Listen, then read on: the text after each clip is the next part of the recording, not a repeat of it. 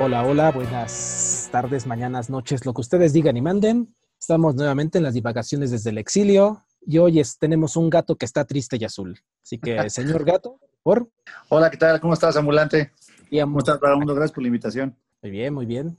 Hola, yo soy Ambulante. Estamos el gato para que nos viniera eh, a hablar un poco sobre un extraño concepto que ahora está sonando por todos lados, algo que le denominan Big Data y que puede tener implicaciones profundas con respecto a las decisiones que las personas pueden llegar a, realizar a través de sus visitas en Internet. Así es, ambulante. La verdad es que, bueno, si ahí de repente escuchan un maullido, me perdonan. Es que de repente me pongo a brincar por aquí en la casa. Este, lo, lo platicábamos, es un tema bien interesante y que a lo mejor de repente la gente no cree que, que esté pasando, ¿no? Y que como que mucha gente, incluso tú pensarías que se les hace como medio obvio, dicen, oye, ¿ay, ¿a poco sí están escuchando todo esto la gente? Todos estos, todos estos datos estoy dando míos, ¿no? Había al inicio del, de, de- hab- había una literatura desde, pues, desde la previo al Renacimiento que se llaman las utopías. Y las utopías, cuando las saca Tomás Moro, era como un lugar paradisiaco al que seguramente no íbamos a llegar. Y de repente empieza a pasar el tiempo y el tiempo y el tiempo. Y ahora tenemos una cosa que se llaman distopías, ¿no? Que es justo lo contrario. Son como lugares terribles a los cuales muy probablemente ya estemos o ahí o estemos cerca, muy cerca, ¿no? Y entonces hay una lista muy famosa de distopías, ¿no? Fahrenheit de Bradbury, de Un Mundo Feliz de Huxley, una muy, muy famosa, 1984 de George Orwell. También hay en el cine, ¿no? Matrix y otras muchas más, ¿no? Pero todas se interconectan, con frecuencia se interconectan con un destino como bastante difícil, ¿no? Y, en el siglo XX, pues muchas de esas tenían que ver, particularmente de las que tenían al inicio de ese siglo, con una, un estado absoluto, ¿no? Total, y que de repente parecía que estaba ahí cirniéndose de manera bien, bien densa. ¿Cuál sería la- la una de las características principales de ese estado totalitario? ¿Era solamente aquel que dejaba un estrecho margen de acción a las personas e imponía su voluntad? ¿O creo que una de las características que tienen las distopías del siglo XX es que hablan de un estado que no solamente se impone, sino que un estado que vigila a los ciudadanos? Parte de la imposición ocurre a través de la vigilancia que tiene de las actividades que realizan sus ciudadanos. Sí, o sea, esta yo creo que la de 1984 es la que, la que más, más apega a esta idea, ¿no? De una vigilancia extrema del Estado. Por cierto, la canción de, de inicio es una, es una canción de David Bowie que Uh, trataba, que trataba de hacer una especie de musical basado en 1984. Y entonces cuando este Winston ya empiezan a lavarle el cerebro, que, que es el final de este, como de este proceso, ¿no? Es que ponen la canción, por eso creo que estaba buena. Pero sí, o sea, eh, yo creo que esta noción de hipervigilancia de repente parece una cosa muy lejana y no es que esté lejana, ¿no? Yo creo que hoy en día con todos los aparatos que tenemos, que cargamos, los accesos que damos, no estamos muy lejos de una hipervigilancia. Tal vez no del Estado, que, que es lo más raro, ¿no?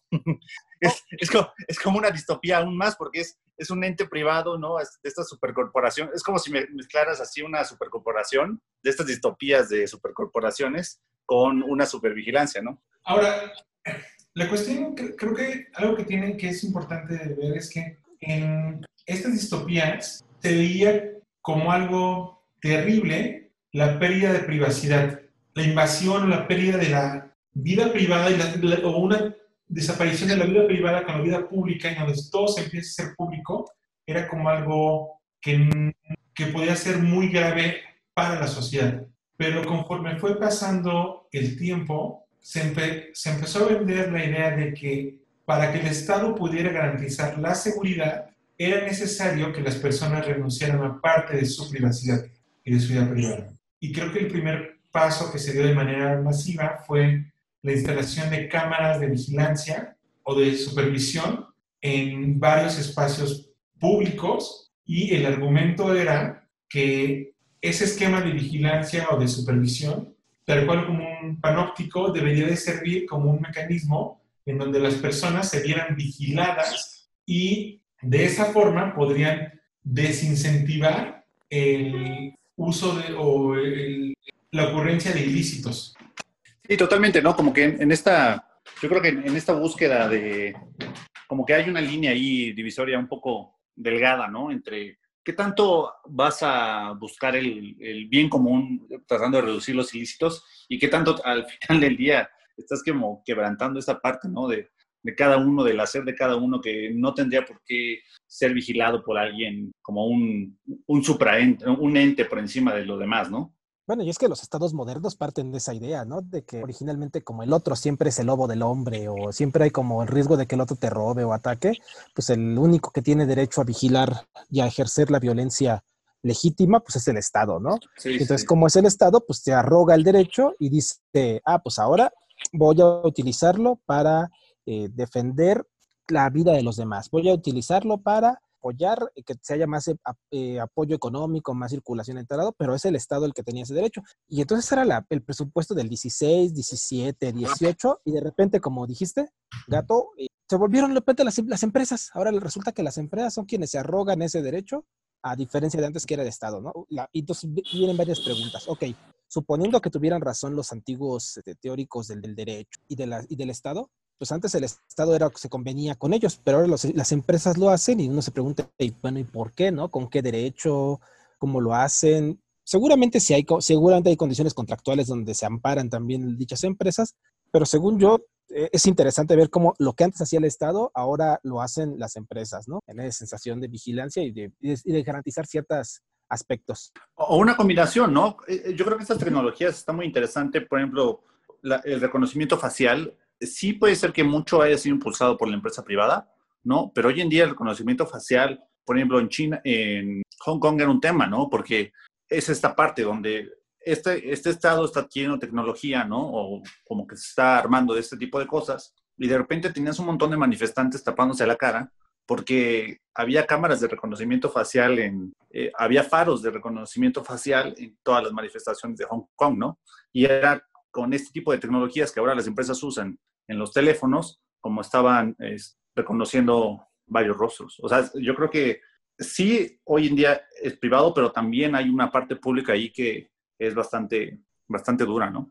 Pero el Estado es su cliente, ¿no? Me da la impresión de Sí, que sí, las puede ser, ¿eh? el Estado se vuelve el cliente. Sí, que ya está tan rebasado que, que- que yo creo que es un poco, es- digo, no, lo estaba pensando el otro día y a lo mejor sí es un tema de estos de, ahora hoy en día hay, hay un tema muy en boga, ¿no? De como ponerle un alto, ¿no? Hasta dónde llegan estas empresas y ese tipo de cosas. Eh, Pensaba que tal vez el tema de fondo igual suena un poco exagerado, pero yo creo que mucho del tema de fondo es que esta gobernabilidad que tenía el Estado muchas veces puede ser que se vea mermada, ¿no? por esos aparatos tan poderosos y que este tipo de información de repente también hacen que, que el otro se vea pequeño junto al Estado, ¿no? Yo, yo así lo estaba pensando, pero no sé qué, qué opine Ambulante. No, sí, sin duda. O sea, sin duda es que pareciera que en algunas actividades, sobre todo en, en, este, en este tipo de actividades de seguridad o de vigilancia, el Estado ya queda un poco limitado o desplazado con respecto al potencial que pueden tener las empresas. Ahora, hay cierto tipo de empresas que, por el tipo de servicios que ofrecen a los consumidores, tienen la capacidad de poder recolectar y almacenar información con respecto a el tipo de uso que hacen los consumidores. Y eso le va dando una mayor información con respecto a la predictibilidad que pueden tener consumidores para mejorar sus productos o sus servicios. Y creo que de ahí es donde surge esta noción de Big Data. O sea, desde que se empieza a masificar el Internet ya hace 25 años, un poco más, empieza a surgir esta noción de, de lo que se denominan las cookies. Las cookies eran pequeños archivos o, fragmentos de código que se almacenaban en los equipos de cómputo y servían como referencia a las páginas de Internet para poder personalizar y poder mejorar la experiencia de navegación de los consumidores al momento de ingresar a Internet. O sea, la idea era muy simple. Tenemos restricciones con respecto a cómo las personas pueden llegar a consultar cierta página de Internet. Entonces, ¿por qué cada vez que las personas quieren acceder a la página de Internet es necesario que las personas tengan que proporcionarle toda la información? ¿No habrá una forma de que podamos simplificar ese proceso? Entonces se van conformando dos tipos de información. Por una parte tienes lo que se denominan las cookies y por otra parte tienes los archivos temporales. En los archivos temporales de Internet, lo que tú puedas cargar era como una previsualización de lo que era la página de Internet. Aquellas cosas que no cambiaban. Entonces, cuando tú querías acceder a una página de Internet, la página de Internet tomaba en cuenta la información que tenía la, la cookie y la información de los archivos temporales y eso mejoraba o hacía más fluida tu navegación en Internet. En la cookie podían saber perfectamente cuál era la configuración del equipo de cómputo de la persona a través de cuál era el navegador que utilizaba para conectarse a Internet y cuál era el sistema operativo que la persona empleaba.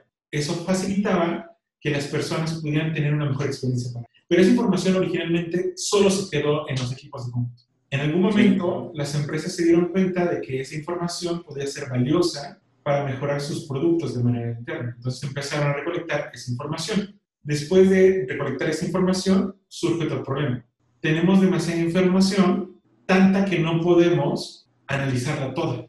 Y se empiezan a desarrollar algunos métodos de análisis de información que emplean técnicas estadísticas para poder hacer inferencias con respecto a el tipo de usos o de gustos que tenían los consumidores. Además de que era posible no solamente recopilar información de los usos que hacían los consumidores dentro de mis servicios, sino también podría yo, como proveedor de servicio, seguir a mis usuarios a lo largo de su paso por Internet e ir recolectando qué otro tipo de inquietudes o de gustos tenía.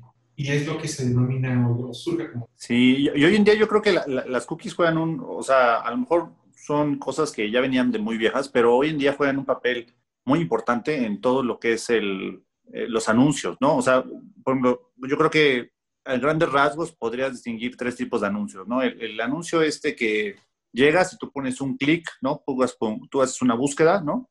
El anuncio que te viene en el display de cuando tú te metes a, a tu aplicación, ¿no? O sea, tú te metes a una aplicación y obviamente estos tipos te van a meter unos anuncios. Y el último que es el de terceras páginas, ¿no? El de una página, tú creas tu página web y tienes unos espacios y ahí la gente mediante cookies, ¿no? Es cuando está adquiriendo información para meterte la información personalizada, ¿no? Y yo creo que ese es uno de los grandes negocios de, la publicidad hoy en día, ¿no? Que, es parte de, lo que ha hecho estas compañías crecer, no solo en datos, sino en riqueza, ¿no? Y, que cada segundo hacen millones de millones de, dólares, ¿sí? Entonces, yo creo que este tipo de, o sea, este tipo de cookies es una cosa de las que se pelean ahora, ¿no?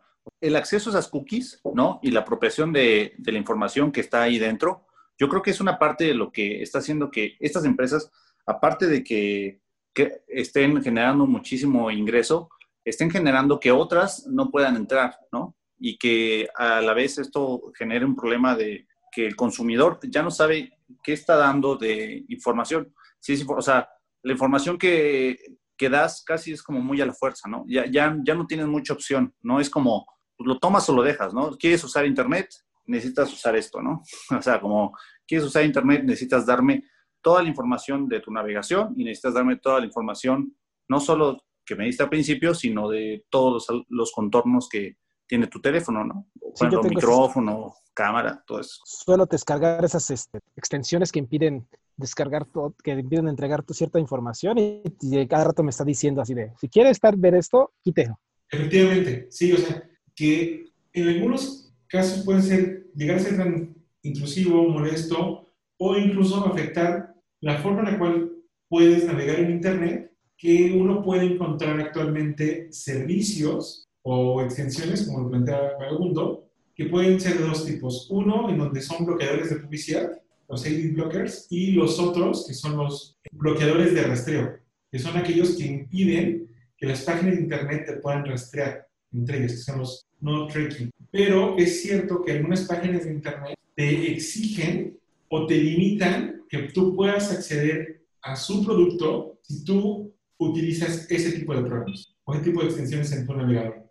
Pero hay navegadores que ya se están vendiendo con el lema de privacidad y de no rastreo. La nueva versión de Firefox va en ese sentido. Opera también ofrece eso. Oye, pero está muy... Ah. Perdón, Gato, ibas no, a decir... No, no, iba a decir que no, que claro, es como un aumento en la calidad, ¿no? Que muchas veces no lo vemos y que este aumento en la calidad, quieras o no, eh, que tu, que tu número de datos que estén obteniendo sea menor, es un aumento en la calidad que muchas veces no se ve. Pero será... y, me parece interesante porque al final del día uno piensa, pues los de, de, qué, de qué sistema operativo, qué tipo de computadora uso, este, qué tipo de, de, cosas estoy trabajando, pero es bien interesante y yo vuelvo con un tema que tal vez ya hemos dicho mucho, mucho en alguna divagación, cómo hoy en día la gente regala sus datos, ¿no? A un nivel bien divertido. O sea, hoy en día tú ya, tú ya necesitas, tú ya puedes poner quién es tu amigo, o sea, tú ya puedes poner tu foto. Ya saben quién eres, qué ciertos hábitos, cierta ubicación y además etiquetas, etiquetas a tu amigo. Entonces te está regalando la información de otra persona. O sea, además, y entonces empiezas a decir, ah, y además, pues, ¿en qué lugar voy? ¿Dónde estoy? ¿Qué estoy haciendo? O sea, tú puedes hacer un entramado de un mapa completo de la realidad seguramente a partir de lo que otras personas ya dieron información tanto suya como de otras personas. Ya ni siquiera la, ya ni siquiera el, la empresa se esmera, uno ya tiene, uno ya anda regalando su información. Pero creo que aquí estamos buscando dos tipos de información. Una es, digamos, que se genera y se va otorgando conforme tienes un uso ah, bueno. o consulta de alguna página de internet. Ajá. Pero esa información se empieza a sofisticar cuando las personas empiezan a suscribirse a ciertos tipos de servicios, lo primero que hacen es que te exigen que proporciones información de ti. Ah, sí. Es decir, las redes sociales. Inician una página web que ahora ya básicamente, o muchas personas lo ocupan a través de una aplicación específica en los teléfonos celulares, y dicen como una página web, y entonces lo primero que tú, que tú tienes que ofrecer para poder hacer el servicio es decir quién eres. Y verificarlo a veces y verificarlo además. Entonces tienes que decir quién eres y cuáles son los elementos que definen quién eres. Sí, bueno, ahora yo creo que incluso, o sea, un poco como paralelo al tema es, hay tan pocas opciones hoy en día con respecto a este tipo de, aplicaciones que, que, como lo comentamos hace rato, se vuelve un, un toma o deja, ¿no? Es como estos... ¿Realmente hay pocas opciones o tiene que ver un problema de externalidades de red? Es decir... Si, si le quieres explicar al, al, al, público que es una externalidad de red. 100 redes sociales diferentes. Sí, sí, sí. Pero yo no quiero una en donde solo esté yo. Claro, claro. Yo quiero tener aquella en donde estén mis amigos. Si no, ¿qué existe tiene? Entonces lo que ocurre es que aun cuando la cantidad de opciones que pueden existir en Internet sea muy amplia, las personas han decidido, en general, estar solo en algunos servicios. Por lo tanto, los nuevos clientes que quieren estar en contacto con aquellas personas que tienen servicios similares, o sea, sus amigos, van a caer en la misma red. O sea, no es que no existan las opciones, es simplemente que las opciones preponderantes son pocas y concentran a casi todos los, clientes. Sí, en parte, o sea, entiendo esta parte de que son estas externalidades la que tú dices, bueno, si no están todos los demás, ¿no? Pero también es esta parte donde de repente la cantidad de información, o sea, es como un poco como endógeno, ¿no? Porque esta parte de la cantidad de información hace que tú te quedes más clavado, ¿no? Porque dices, oye, esta cosa me tiene bien entretenido, ¿no? Ahora, por ejemplo, con, con TikTok, lo veía, muchos amigos platicando de TikTok. Oye, dicen, oye, es que el TikTok es más adictivo que el cristal. O sea, ¿no? Es esta forma de, de presentarte las imágenes. TikTok todavía no. No, yo todavía no le entro al TikTok. O sea, el cristal ya lo dejé, pero el TikTok todavía no puedo. Exacto, exacto, sí, sí, sí. No, y es que e, este tipo de cosas que te presentan las imágenes son tan adictivas y son tan, te mantienen tan enganchado. Y, lo peor de todo es te mantienen enganchado por la información que tú le das y no necesariamente toda la atención que le prestas es, va en relación a lo valioso que es la información que les das. ¿Sí me explico? No sé si... La, la información es muy valiosa, tú lo tienes ahí y estás dando información no solo de tu presente, sino de futuros comportamientos, ¿no? Como que se podrían predecir. Y además le estás dando mucha atención, porque hay mucha gente que está, tú ves hoy en día cualquier adolescente promedio, e incluso adultos, ¿eh? yo, yo me considero de, de este, no, no puedes ir al baño sin el teléfono, ¿no? O sea, hay una parte ahí, este, ¿no? Como que dices, oye, ¿qué onda? ¿Qué, qué, hacía antes, no? Este, y que te mantiene enganchado, ¿no? Y es ese mismo enganche que te mantiene en, en, la, en la red, ¿no? Entonces, salirte de esa red es bien difícil y es mucho en parte la información. Claro, claro, también es en parte a las demás personas que están conectadas en la misma red. La forma de mantenerte enganchado yo creo que es mucho de la información. Ellos saben, tú abres y ya saben qué, qué es. Te conocen mejor que tu novio, tu novia, tu esposo, ¿no? No, es como, es, es muy, muy, muy curioso, ¿no? Lo, no sé si tienen mascotas. Yo de repente estoy acá con la mascota y claramente la, la, mayoría, te das cuenta, analizas una página, la, la mayoría de las cosas que te venden son de relacionadas con tu mascota. Entonces, ¿es cierto ese mito, gato? De que, o sea, tú puedes pronunciar, estás platicando con un amigo y dices, ay, tengo dolor de cabeza. Y si te escuchan realmente hasta el punto de decir, está yo me duele la cabeza y sale un comercial de aspirina, o vamos a comer y sale un restaurante de algo. O sea, ¿sí es real eso o es, o es mito urbano, gato? Gato, gato. No, gato. Totalmente, yo creo que no, no, no, es un mito urbano, ¿no? Es, es, la forma en que se analiza información, es esto del Big Data, es tanta información recopilada, ¿no? Y ver diferentes cruces, ya sea de imágenes, de sonido, de todo este tipo de cosas, lo que te permite llegar a ciertas conclusiones indirectas.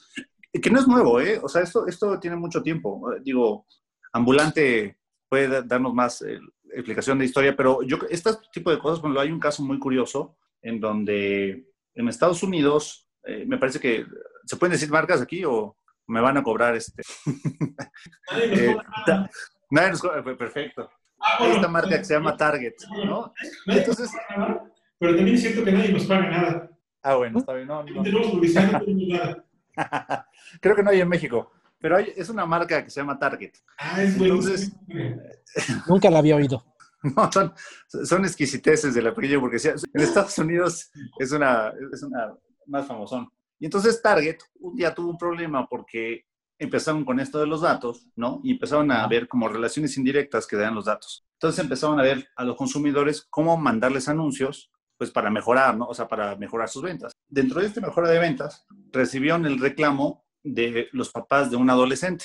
Porque de repente, tú cuando empiezas a transitar de, la, de una vida normal a una vida de, de, embarazado, ¿no? De una, de una tus patrones de consumo empiezan a cambiar muchísimo y tú podrías predecirlo con ciertas cosas que vas comprando. Entonces, de repente, hubo un pleito entre esta compañía y los papás del, de la niña porque le empezaron a decir, oye, ¿tú por qué le estás mandando anuncios de embarazo a mi hija si mi hija no está embarazada? ¿No? Ay, de pañales y de... De todo, así como, oye, pero tú cómo sabes. Y resultó que por la información que estaban recopilando, pudieron predecir que la niña estaba embarazada. Claramente después tuvieron que pedir disculpas porque sí, resultó que la hija estaba embarazada y entonces, este, ¿no? Fue un poco penoso para los papás, pero todos estos patrones de consumo pero, podían... Es muy interesante entender un poco cómo funciona. Pero a ver, Vagamundo, ¿qué quieres decir? Es que me vienen a la mente dos casos. Uno, el caso Trump, donde muchas de las de la publicidad que se hizo para la campaña anterior, de cuando él ganó la primera vez la presidencia, tuvo que ver con estudio de metadatos y de estudio de comportamiento y sabían qué tipo de mensaje adecuar por zona para que el, el candidato Trump en aquel entonces pudiera llevar, llevar, un discurso más óptimo para cada tipo de población a la cual fuera visitando y utilizó datos a partir de redes, a partir de consumo, a partir de búsqueda. Ese es uno. Y otro que también en Estados Unidos fue muy famoso, de consumo de productos psicotrópicos. Cuando ciertas personas tenían ciertas necesidades, ellos a veces ni sabían que tenían requerimientos de trastornos X y Y y les mandaban ya como pruebas gratis, ¿no? De prueba esta cosa. Y entonces pues, se volvió así de, ¿usted cómo puede saber hasta de mis crecimientos o qué implica en términos de intimidad a partir de entregar esa información? Es muy interesante. O sea, lo que es demasiada información, lo que están recopilando las empresas, no tienen la capacidad suficiente de poder analizarlo por cada persona, tal cual. Pero lo que sí hacen es empezar a encontrar patrones o regularidades. Por ejemplo, yo ingreso a una red social y la primera información que doy, que es quién soy yo y puedo decir, ah, pues soy hombre de 18 años y vivo en tal lugar. O sea, a lo mejor lo primero que me aparece va a ser información tal vez de videojuegos. Pero conforme yo voy agregando amigos, la información y la publicidad que me va a aparecer se va a ir ajustando con respecto a el tipo de gustos que tienen aquellas personas que yo considero amigos. O sea, la, primera información que, que me, la, la, primera publicidad que me salió que fueron videojuegos es porque fue el primer tema más buscado o, el tema que más le gusta a la gente con características similares, dada la poca información que yo di, que soy hombre de 18, de 18 años. Pero conforme yo voy agregando amigos, el tipo de publicidad que se va presentando se va ajustando al, no solamente la información original que di, sino la información y los gustos que tienen mis amigos, porque potencialmente tú tienes los gustos, unos gustos similares. Ahora, si tú empiezas a elegir cierto tipo de, empezar a decir que te, te gusta cierto tipo de cosas o o decidir que algunas cosas eh, son preferidas que otras, eso va a ir ajustando y va mejorando las referencias que va tomando o, que te va mostrando el propio servicio. Por ejemplo, yo digo, no, ¿sabes qué? No me gustan los videojuegos. A mí me gustan los deportes extremos. Pues a lo mejor en dos semanas ya nunca más vuelves a ver cosas de videojuegos. Lo que vas a empezar a ver van a ser cosas de deportes extremos. No, con, los mismos clics que tú le estás dando, ¿no? Le estás dando un clic y estás guiando a dónde, hacia dónde. efectivamente, sí. Sí, o sea, eso también. Pero fíjate, me queda un poco de duda en la parte de, de la profundidad. Yo diría que hay dos, ¿no? Dos partes, donde hay una profundidad de la información, que es como qué tanto saben de ti mismo y como qué tanto saben del colectivo, ¿no? Y esta parte de la profundidad de la información, híjole, yo empiezo a tener mis dudas, ¿eh? Porque hubo un caso, yo ya lo había visto y ahora creo que está haciendo un documental, eh, lo cual es muy raro porque es como un inception de, porque es un documental sobre todo este tipo de datos dentro de una plataforma digital, ¿no? Entonces, este, ahora hay un documental en Netflix, no recuerdo cómo se llama, y, y un poco veía en este caso que ya era un poco, es algo viejo porque la, la, chava escribió un libro sobre el tema, y es una chava francesa que empezó a usar esta aplicación de citas que se llama Tinder. Entonces, empezó a usar Tinder y de repente llegó un momento en el que, no sé si tuvo una epifanía, no sé qué tuvo, ¿no? Y entonces empezó a, a reclamar a la, a la agencia cuando se salió la información que tenían de ella, ¿no? No, así como, oye, pásame la información que tienes mía. Y se negaron, no sé qué, pero hubo ahí como un litigio. Y al final del día le dieron toda la información, toda esa información profunda que tenían sobre ella, ¿no? Y no solo, o sea, no solo eran sus fotos, no solo la gente con la que hablaba, sino era toda esta información directa mediante conversaciones que tenían sobre ella, ¿no? Y cuando le dan, le dan la información por fin, le dan un mamotreto de, o sea, un bulto de páginas. O sea, estamos hablando de ¿qué te gusta? Como, no una maleta, pero sí, así como si dos Quijotes de la Mancha en páginas, ¿no? Y entonces es como, oye, pues, pues, pues así como que para hacer, para hacer poco lo que tienes mío, no, no, es, no es así, ¿no? Eh, ahí tengo mi reserva sobre esa parte de la, o sea, yo creo que la profundidad de repente sí es, sí es bastante, más en estas que, que pueden ir corriendo detrás, o sea, como no, que no te das cuenta y están recopilando conversaciones, están recopilando todo este tipo de cosas. Oye, y esto, si ya, o sea, si se pueden saber hacia qué tendencias va, también te pueden ir orientando hacia cuáles ir llevando una situación, ¿no? Y esto ya implica un cogo, bueno, yo diría que implica una cogobernabilidad, una cogobernanza por parte de estos grupos, ¿no? Porque si ya saben, o sea, ¿qué quieres? quién eres y hacia dónde vas, también pueden decir hacia qué le podemos sugerir, qué podemos evitar y qué podríamos este, ir, en qué podríamos intervenir. A mí no me queda claro si realmente ellos lo ven como, si tienen la información sobre qué es lo que quieres. Más bien ellos lo ven como que tienen la información sobre qué te gusta. Ah, bueno, sí. Esa información sobre qué te gusta la pueden utilizar para dirigirte a lo que ellos quieren. Entonces, la parte de decisión con respecto a qué tipo de experiencias o qué tipo de productos estoy dirigiendo, o qué tipo, incluso hasta qué tipo de Internet estoy viendo, no es lo que yo quiera, es lo que el, el buscador está definiendo qué es lo que yo debería de querer ver. O sea, con la parte de, de, las búsquedas personalizadas y cómo se van perfeccionando las búsquedas, eso deriva en que cuando yo busco un tema, los resultados que veo en, en el buscador, aun cuando sea el mismo buscador, no sean los mismos resultados que vería vagabundo o el gato sobre el mismo tema. Sí, totalmente. Pero, pero sí, puede haber, bueno, o sea, de manera indirecta, ¿no? Un poco eh, sería la inducción hacia, hacia el punto de que te quieren, que te quieren llevar, ¿no? Y, claro, te lleva a todo y, y, terminas en este tipo de distopías, ¿no? Exacto, porque al final del día, ¿quiénes son los clientes de ellos?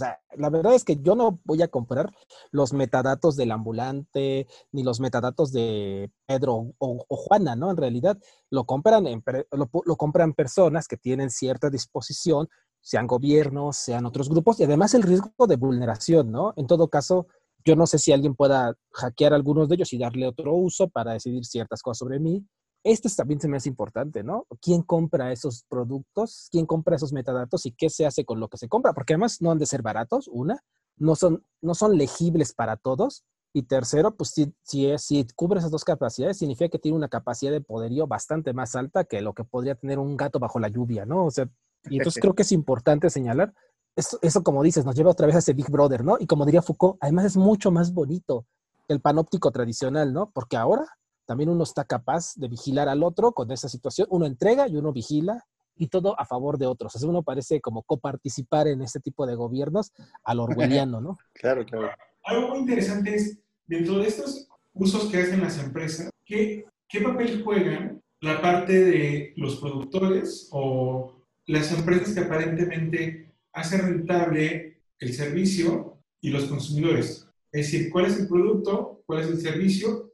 quién es el consumidor y quién es en cada momento. Es decir, muchos de los servicios en Internet que recopilan datos se venden hacia los supuestos consumidores finales como un producto gratuito y pareciera ser que se rentabilizan o su modelo de negocios está determinado por la publicidad. La, la publicidad la pagan las empresas a costa de la información que existe en ese servicio o en esa plataforma de los consumidores. Entonces los consumidores terminan siendo el producto en sí mismo. O sea, lo que te venden son dos cosas. Una es, te puedo vender la información que tengo sobre determinados consumidores o bien te puedo vender publicidad dirigida. Y esa publicidad es muchísimo más efectiva a la publicidad que vas a tener en televisión abierta. ¿Por qué? Ah, bueno, lo que pasa es que en televisión abierta tú quieres anunciar patinetas. Entonces ahí puedo meter tu publicidad en programas para jóvenes, pero la efectividad de los jóvenes que les gusten las patinetas a lo mejor es 10%. Entonces únicamente vas a llegar, vas a enviar publicidad masiva que tienes que pagarnos para que toda la gente lo vea y únicamente le va a interesar el 10% de la población. Y si tú lo haces, la publicidad, si tú nos contratas la publicidad a través de nuestro servicio por internet, te garantizamos que la efectividad es del 100%. Únicamente la publicidad van a verla aquellas personas que están interesadas en patinar. ¿Recuerdan ese capítulo de Los Simpson cuando es el cuando Bart tiene una banda, una voice band, el de Ivan Etniosh, cuando era un mensaje, o sea, incluso se pueden llegar a transmitir mensajes, digo, no subliminales, ¿no? Como es el caso de ahí, pero sí sumamente orientados hacia ciertas prácticas, ciertas formas de hábito político, social, credos, etcétera, por ese tipo de cosas, ¿no? O sea, es lo que yo les decía, que se me hace complicado por la cogobernanza que implican de las empresas, ¿no? Ahora resulta que otro, otro factor de gobierno con el que uno ni, ni quiso ni pidió, ya resulta que son las, ya es Facebook, ya es Instagram, bueno, que es la misma empresa, ¿verdad? Ya es Tinder, ya es este, Snapchat, o sea, ya o sea, ya son parte del gobierno. Y uno ni vota, o sea, uno puede decir, bueno, yo voto por el presidente X, el gobernador Y, pero uno no vota por Mark Zuckerberg, eso lo deciden otros, pero también es parte de nuestro gobierno. Claro. Eso, bueno, eso es una palabra así como poder fáctico, ¿no? Así como. Ajá. Es, eh, quien puede estar detrás de todo ello y. otra vez el Big Brother. Pero sí, o sea, yo, yo, creo que hoy en día este tipo de. Incluso se generan este tipo de cápsulas, ¿no? Es, por lo, mucho de la atención que, que tiene Twitter, ¿no? Y este tipo de cosas es que te mantienen enganchado mientras las peleas, ¿no? Entonces de ah, repente tienes, tienes tú tu caja de resonancia donde todo el mundo piensas que que está parecido, ¿no? Y un poco es pelearte con, la, con, con los del otro bando, ¿no? Para, para estar alimentando este tipo de feedback en donde de repente la polarización de ideas políticas hace que sea más efectiva el, el estar enganchado, ¿no? Eso también es... ¿Recuerdas que creo que planteaba, esa noción que planteaba Orwell en 1984 con respecto a cómo liberar la presión y la tensión de las personas a través del claro. el otro, ¿no? Digo, ahí está el famosísimo video del asaltante en la, en la combi, y, y, deja ver, o los que no usan cubrebocas, o los que sí usan cubrebocas, el acosador, todo es como el minuto de odio orwelliano, hecho para nuestro mundo actual, ¿no? O sea, hay que, hay que buscar a un...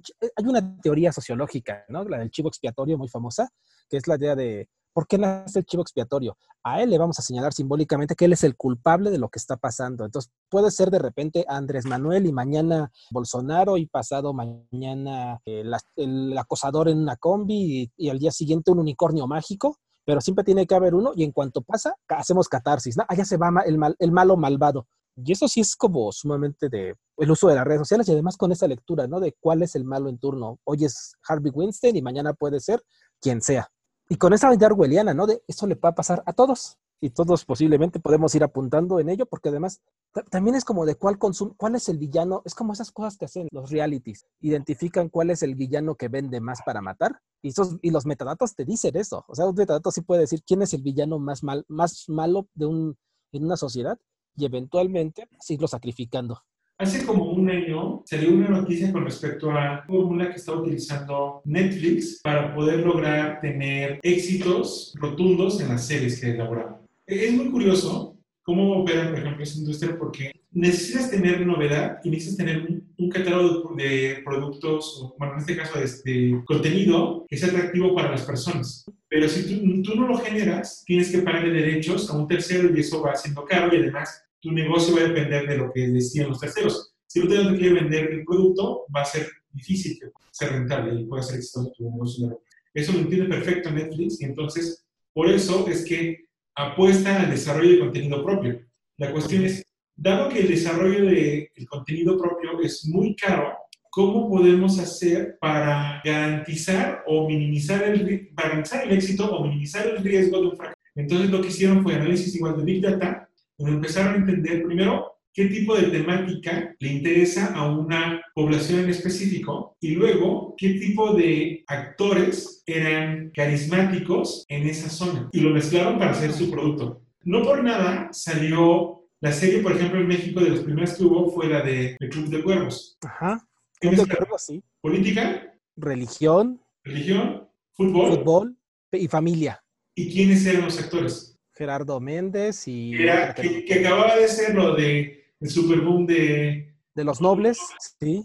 Y ah. el, estereotipo que le dieron al personaje era muy similar. Sí, sí siempre juegan con ese tipo de cosas, ¿no? Pero a mí, a mí lo, que, lo que me duele en el alma y es estar ahí picado en Netflix, es como también cómo juegan con, con tu añoranza, ¿no? De, por ejemplo, yo creo que hay mucha, no sé si han visto Cobra Kai, ¿no? no. Cobra Kai basada en Karate Kid. Entonces, como que, Karate Kid era parte de la infancia de los noventas, ¿no? Y de repente tiene esta añoranza de personajes. ¿Y qué es lo que te mantiene ahí? Es picado. Digo, no, no conozco al público de, de Cobra Kai, pero yo apostaría que la mayoría es gente, si no en sus 30 y 30 por ahí, que, que, está como además generando una, una conexión con unos poco más chavos porque la misma historia se está repitiendo más abajo. Pero sí, totalmente. O sea, son productos hechos a la medida, ¿no? Es circular, o sea, uno mismo al elegir le estás dando más información para que te siga vendiendo lo mismo.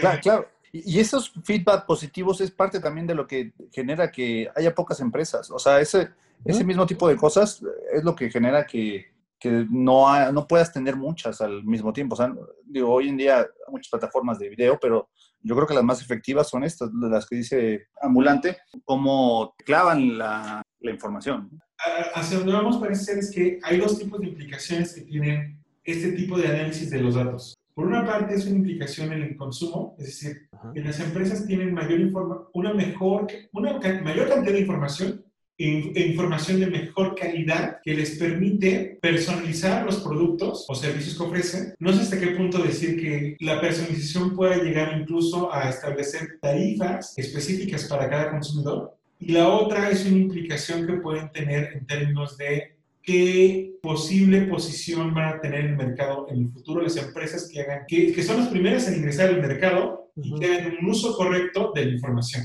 O sea, son las primeras que puedan ingresar al mercado, que ese ingreso sea exitoso y que puedan utilizar esa información. No necesariamente tienen que ser las primeras, pero tienen que ser un ingreso. Por ejemplo, en el caso de las redes sociales, MySpace fue previo a Facebook pero no tuvo ese boom para tener una masa crítica de usuarios que le permitiera mantenerse en el mercado y mantener a los, usuarios enganchados. Claro, ahí la, onda era, es esta parte, ¿no? De, ingeniería en, en, cuanto a, a la atención que, que regía. Pero yo me acuerdo de MySpace y era un tema de, pues tenías que meter la URL completa, ¿no? O sea, no era tan fácil como estar a un clic, ¿no? Que es esto también de qué partes de la pantalla tu cerebro ve más fácil, cómo vas a estar más enganchado dándole un clic, ¿no?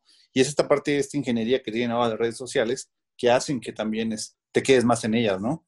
Y es una ingeniería que, que, va desde lo tecnológico a lo psicológico, ¿no? O sea, la experiencia misma se modifica totalmente. Uno ya sabe de piquetes y de, de, y de relaciones. Así si uno tiene una touch screen, pues ya de repente naces, hasta puedes tocar el lugar y es como de qué, qué tan intuitivo es la interfaz, qué tan viable claro. es para que el usuario también genere más fácil sus propios, sus propios modos de vigilancia. Sí, sí, sí.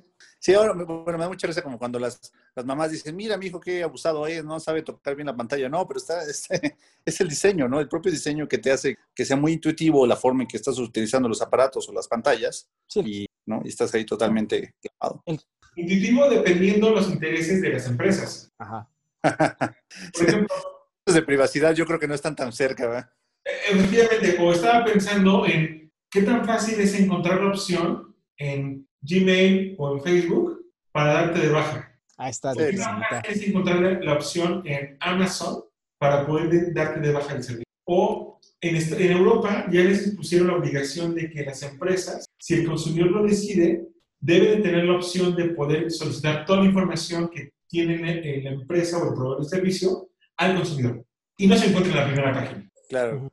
Sí, sí, sí. Sí, hace, hace poco leí un reporte más o menos de, del mercado de publicidad, ¿no? De, de, Reino Unido y decían ese análisis, ¿no? Decían, oye, ¿sabes qué? Es que es, es, o sea, es de risa que piensen que vas a leer los avisos de, o sea, que sí te ponen los avisos de privacidad, pero que los vas a leer. Así, el tiempo promedio que pasó una persona eran 40 segundos, ¿no? Y no te da para leer las 300 páginas que te ponen ahí con letra pequeña, ¿no?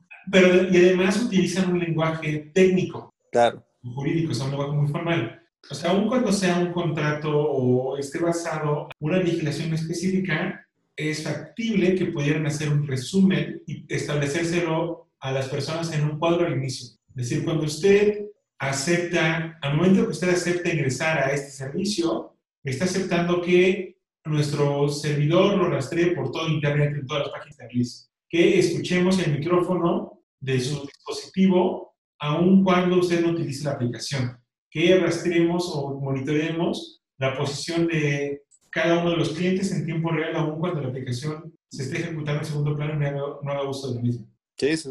O sea, eso lo puede hacer muy sencillo, ¿eh? sí, pero claro, no, no, está en su interés, ¿no? Sí, ahora también, otro tema, otro tema interesante que, que, que mencionaba Ambulante es el tema de esta información de repente que tú ya sabes qué gustos tienes o, o, las personas qué gustos tienen. Y con eso muchas empresas también lo que están haciendo es ofrecer su propio producto. ¿Sí me explico? O sea, por ejemplo, ahora pasa con, con Amazon, pasa mucho, que ellos de plano dicen, ¿sabes qué? No me voy a arriesgar. Yo ya que sé que el producto está pegando, hago lo que le llaman un copycat. Y eso también es otro tema bien interesante porque de repente tú puedes tener un montón de marcas de Amazon, ¿no? O de estas empresas con las aplicaciones. Las aplicaciones también pueden ser como este tipo de, de cuellos de botella, en donde dicen, oye, ¿sabes qué? Esta aplicación está pegando mucho y yo tengo la información y aparte no la, no la estoy compartiendo con ese tercero. ¿Por qué? Porque es una información valiosa, ¿no? Ahora le llaman como, ¿cómo se llama? El petróleo del siglo XXI, siendo que tiene muchas diferencias, ¿no? Pero sí, un poco es esto, ¿no? Que de repente una empresa puede tener tanta información que hace su propio producto con características muy similares y que ya no se arriesgó y ya sabe que este producto va a pegar, ¿no? Entonces, esa ah, también es una práctica no solo en, en, cuanto a productos físicos, sino en cuanto a aplicaciones y otro tipo de servicios. Sí, características. Sí, efectivamente eso pasa. O sea, Amazon con esta línea Amazon Basic es justamente lo que es. Identifica qué tipo de, qué tipo de productos está buscando las personas y todo eso van a China, buscan un proveedor que los maquile y lo meten en su tienda a un precio más barato. Exacto. Ese es uno. Y el otro que tiene que ver con, con los servicios está más asociado, yo creo, con las plataformas o los sistemas operativos. Por ejemplo, Apple se puede dar cuenta con respecto a qué tipo de aplicaciones están siendo más demandadas dentro de su plataforma o qué tipo de características son atractivas en aplicaciones de terceros para que en posteriores versiones de su sistema operativo las incorporen de manera nativa y de esa forma logran desplazar a los otros. Hay un caso bien interesante de eso, y es así como muy anecdótico en Apple que tiene que ver con una posible opción que era poder utilizar tu pantalla de tu tableta como una extensión de la pantalla de tu computadora. Fue una propuesta original de empleados, en ese momento eran empleados de Apple, y donde Apple no lo vio sentido. Entonces las personas se salieron y hicieron su propia empresa y lanzaron un producto que se llama AstroPad. Es un software que te permite hacer, pues, utilizar tu iPad como una pantalla. Y desde la última versión del sistema operativo, en, en, en el iPad OS y también en, en Mac OS, está incluido una opción que se llama, ah, se llama Sidecar. Entonces, la opción de Sidecar es exactamente lo mismo que AstroCard. Te permite utilizar el iPad como una pantalla secundaria.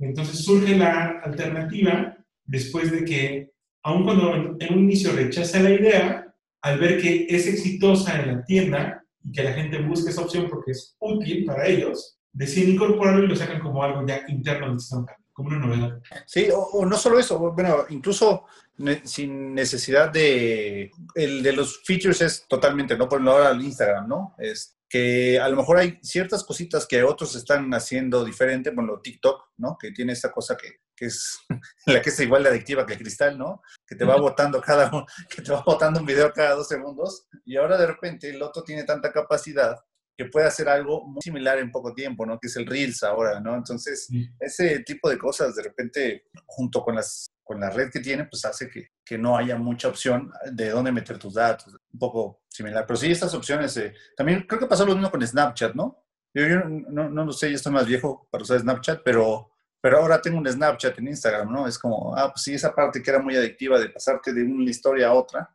era algo. Y, y que, de, de, hecho, hace poco de, ma, ma, mandaron a llamar a los cuatro, a los cuatro Big Techs, ¿no? Al, al Senado de Estados Unidos, ¿no? Sí, o, o, sea, yo creo que es una cosa medio histórica y aparte muy rara porque de repente veías a toda la banda que estaba como en epidemia, ¿no? Y cada quien en su, o sea, como en videoconferencia, ¿no? Y todo el mundo con cubrebocas y, y es una cosa que no pasaba desde los tiempos de Rockefeller, ¿no? Y los mandaron a, a comparecer al Senado y de repente sí hay una parte en donde le empezaron a, a reclamar a, a Mark Zuckerberg cómo estaba no solo imitando features, sino amenazando a las compañías, ¿no? Que de repente era como con la compañía iba y le decía, oye, ¿sabes qué? Pues si tú no me vendes tu compañía, yo voy a sacar algo muy similar en poco tiempo. Y ya lo tengo preparado, ¿no? De semanas lo puedo tener preparado, ya lo tengo listo. Entonces tú decides, ¿me la vendes ahorita a este precio o lo saco al mercado y te arruino? Ya no vas a poder crecer. E incluso si siguen siendo startups y que apenas están tratando de tener un modelo de negocios para hacerlas rentables en mediano plazo, las quieren quebrar desde antes que podemos. Sí, y, y, un poco lo mismo, ¿no? Que te, te, te, reduce las opciones. Pero acá veo a, a Vagabundo. ¿Dónde está Vagabundo? Ya se, ah, durmió. ya se durmió. No, fue la culpa del internet. Nada más de repente nosotros... Efectivamente se le fue el internet. Parece de la América como cuando, cuando pierde. y entonces, ¿qué podemos decir que qué es lo que nos depara en el mundo? No sé. Ahí sí yo creo que hay varios mundos distópicos, ¿no? O sea, yo, hasta eso creo que hoy en día hay una, como, no sé, no sé si conciencia social o preocupación, una, una preocupación de los gobiernos, de repente como que están así medio despertando, y no sé si por sea una, un interés genuino por, o sea, por, el, por los consumidores o, o un interés en el nivel de gobernanza que puedan tener. Pero yo, yo creo que hoy en día sí ya de repente es un tema público, no es un tema que a lo mejor hace unos años, o sea, yo me acuerdo la, las conferencias de, de, plataformas de múltiples lados hace dos años, pues así como que, ay, no, un tema bien específico. Y hoy en día, el otro día estaba con, platicando con, con, un doctor y me estaba platicando de, de las plataformas. ¿no? dije, ah, bueno, yo creo que hay un interés en la gente, ¿no? no ya no es un, solo un grupo de ñoños ahí es, discutiendo el tema. Y yo creo que a lo mejor sí hay una conciencia en cuanto a este tipo de empresas necesitan ponerles un alto, ¿no? Porque la forma en que están creciendo es de miedo, ¿no? Y puede ser que ese sea uno, que de repente estas empresas se vean reguladas y les pongan un alto, ¿no? La otra es eh, acabar en un mundo distópico, pero gobernado por este tipo de empresas privadas, ¿no? A ver, eh, eh, la parte de, de, la preocupación que pueden tener de algunos ciudadanos es muy interesante porque no es algo único o que sea la primera vez que ocurre que pareciera ser que en el conjunto de las personas, o un, un gran porcentaje de la población, puede estar preocupada sobre un tema. Pero es algo discursivo y dado que no lo llevan a cabo, no cambia la situación. Es decir, las personas pueden, estar muy, pueden no estar a gusto con las decisiones que llevan a cabo las empresas petroleras, pero siguen consumiendo. O pueden estar en contra de las políticas de explotación de agricultores que realizan Starbucks o que puede estar haciendo Nestlé en tal lugar, pero le siguen consumiendo. Entonces, ¿qué, puede, ¿qué se puede esperar que cambie desde la visión de los consumidores si se queda a un nivel de crítica y el consumo que realizan de aquellos productos o servicios que están criticando permanece inmutable? O tal vez hasta lo consumen más. Zizek decía que el capitalismo es una de las grandes inventos de la sociedad porque es el único que te vende a su enemigo. O sea, sí te puedes encontrar documentales que hablan mal del capitalismo, vende muchos libros en contra del capitalismo. Y creo que va para allá, ¿no? O sea, aunque uno quiera ser, muchos usuarios críticos digan eso, va a haber otra red para críticos, pero no, no fuera de esa lógica. Sí, un poco lo que platicaban del fin del mundo, ¿no? De repente lo ven, pero te venden el fin del mundo. Y... sí, tristemente, sí, creo que tiene mucha, mucha razón Vagabundo en cuanto a que en un futuro a lo mejor nos vamos a independizar de Facebook abriendo otra red. Va a haber una red que se llame anti-Facebook y ya. Exacto. Y te va a cobrar un poco más caro por llamarse anti. Sí, te va a cobrar suscripción y a lo mejor no da tantos datos y ya le bajan, pero sí, al final del día es el mismo círculo. Pues, pues con esta reflexión tan profunda, ¿podemos despedir esta semana? Pues sí, yo, yo creo que ya platicamos varios puntos interesantes y muchas gracias por la invitación. Espero que... Al contrario, señor Gato. No, gracias. Saludos a Irlanda, veo que ya tienen este, muchos seguidores por allá, ¿no? En Alemania. también a, Zombie, que lo estaba escuchando otro día, que me veía muy bien. No sé cómo pero efectivamente somos populares en Irlanda. Claro, sí. Lo que no somos en nuestros países, sí somos en Irlanda. Sí, sí, sí. A lo, mejor este tema es más oscuro que, el de Zombie. El de, el de, Zombie estaba más, más vivo, pero yo creo que es, es importante hacia el futuro y hacia, hacia dónde estamos consumiendo todas las personas, ¿no? Yo no, yo no tengo redes sociales. Bueno, pero, es un caso atípico. Bueno, pero entregamos datos de otras maneras, ¿no? Hacemos búsquedas. Efectivamente, todos los demás que entregan mis datos por mí. Caes de alguna forma u otra. Pues bueno. pues muchas gracias por la invitación. nos despedimos. Yo soy Hasta luego. Ambulante. Gato. Soy el vagabundo y él es el gato. gato. Hasta luego.